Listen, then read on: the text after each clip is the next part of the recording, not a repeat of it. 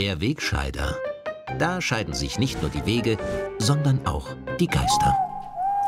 In dieser Woche hat die türkisblaue Bundesregierung ihren ersten Geburtstag gefeiert und hat sich dabei furchtbar daneben benommen. Kanzler Kurz und sein Vize HC haben allen Ernstes die eigene Arbeit gelobt und dabei auch demonstrative Harmonie zu vermitteln versucht. Ich meine, da stimmt doch etwas nicht. Wie kann eine Regierung einfach mir nichts, dir nichts Harmonie demonstrieren, einen freundlichen Umgangston miteinander pflegen, statt zu streiten und zum Unwohl der Bevölkerung jede Lösung zu blockieren, so wie das die Vorgängerregierungen jahrzehntelang praktiziert haben? Gott sei Dank haben fast alle objektiven Medien, allen voran der Oppositionsfunk, ihrem Publikum vermittelt, dass Harmonie etwas Verdächtiges ist. Hinter der Harmonie der Regierung stecke Kalkül, hat eine Meinungsforscherin in der ZIP 2 scharfsinnig erklärt. Dabei haben die aufrechten Kämpfer im Oppositionsfunk auch mit steinerner Miene und unheilvollem Unterton erklärt, dass der harmonische türkisblaue Paarlauf bei vielen Wählern gut ankomme. Man spürt förmlich, wie viel Mut und Kraft es die tapferen Kollegen kostet, sich gegen das rechte Regime aufzulehnen. Besonders gefallen hat mir ein Filmbeitrag der unerschrockenen Oppositionsfunker, in dem man sofort checkt, mit welchen unlauteren, fiesen Methoden diese Regierung arbeitet. Finde eine Minderheit und mach sie zum Sündenbock. Investiere in rechtsextreme Medien und sorg damit für ihren Fortbestand. Freunde dich mit Klassenraudis an. Fördere Sozialbetrug und pfeif auf die Menschen, die arbeiten. Ah ja, und fast hätte ich das Wichtigste vergessen. Spalte die Gesellschaft, denn nur gemeinsam ist sie stark. Also besser kann man die Untaten dieser rechten Regierung nicht auf den Punkt bringen. Die Flexibilisierung der Arbeitszeit umschreibt man mit dem Satz, fördere Sozialbetrug und pfeife auf die Menschen, die arbeiten. Medien, die nicht link sind, werden als rechtsextrem diffamiert. Es ist ja wirklich ein Skandal, dass diese Regierung es wagt, auch in nicht linken Medien zu inserieren. Falscher Film. Wie, wie bitte? Falscher Von, Film. von wem? Entschuldigung, meine Damen und Herren. Ich erfahre gerade von der Regie, dass der eben gezeigte Film nicht vom Oppositionsfunk stammt, sondern von der SPÖ ins Netz gestellt wurde. Mir ist völlig schleierhaft, wie es zu dieser Verwechslung kommen konnte und warum das niemandem aufgefallen ist. Joy Pamela Randy Wagner hat damit jedenfalls kein Problem, hat sie gesagt. Also jetzt nicht mit der Verwechslung, sondern mit dem Inhalt des kleinen, feinen Hetzvideos hat sie kein Problem.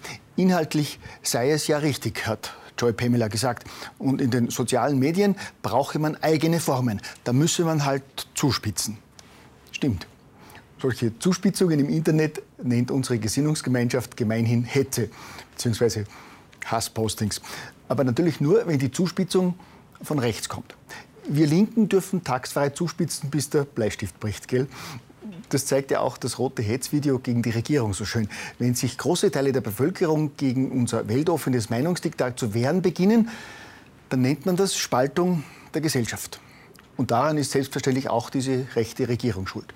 Ich finde, es ist hoch an der Zeit, nach einem Jahr Schmuddelregierung auch einmal die hervorragende Arbeit der Opposition zu würdigen. Das versuchen zwar Oppositionsfunk und linke Mainstream-Blätter tagtäglich, aber sie dringen damit einfach nicht zur Bevölkerung durch.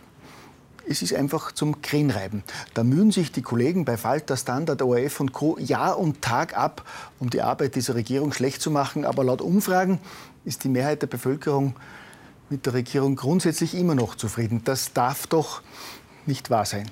Gut, wir haben immerhin noch die wichtigsten Medien und die Jury für das Wort des Jahres nach wie vor fest in unserer Hand. Und wir geben in der politisch korrekten Gemeinde weiterhin den Ton an. Gell?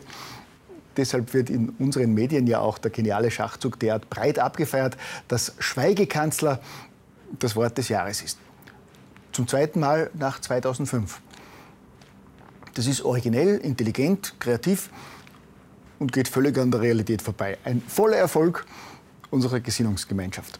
Oder unser erfolgreicher Kampf gegen Sexismus.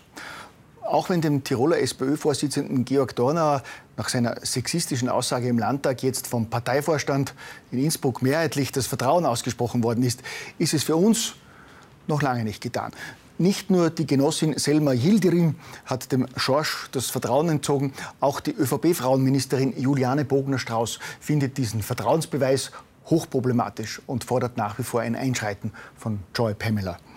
Die Tiroler Grünen befinden sich ohnehin immer noch im Zustand völliger Empörung. Apropos Grüne und Empörung über einen Abweichler in den eigenen Reihen. Ein schönes Beispiel, wie bei den Linken mit Parteifreunden verfahren wird, die die Spur verlassen, ist zurzeit bei unseren deutschen Nachbarn zu beobachten. Dort hat es der grüne Lokalpolitiker Boris Palmer, er ist Oberbürgermeister im schwäbischen Tübingen, nach einem Berlin-Besuch gewagt, die Zustände in der deutschen Hauptstadt zu kritisieren. In einem Interview hat Palmer gemeint, er komme mit der Mischung aus Kriminalität, Drogenhandel und bitterer Armut in Berlin nicht klar. Und wörtlich, wenn ich dort ankomme, denke ich immer, Vorsicht, Sie verlassen den funktionierenden Teil Deutschlands.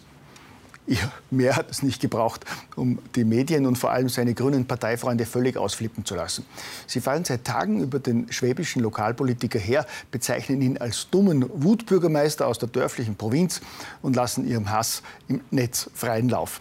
Bleib doch weg, wenn es dir nicht passt, ist noch eine der harmloseren Beschimpfungen für den grünen Parteifreund. Man merke, Toleranz endet dort, wo es anfängt, weh zu tun. Aber das ist sicher wieder so ein Rechtsaußenspruch, gell?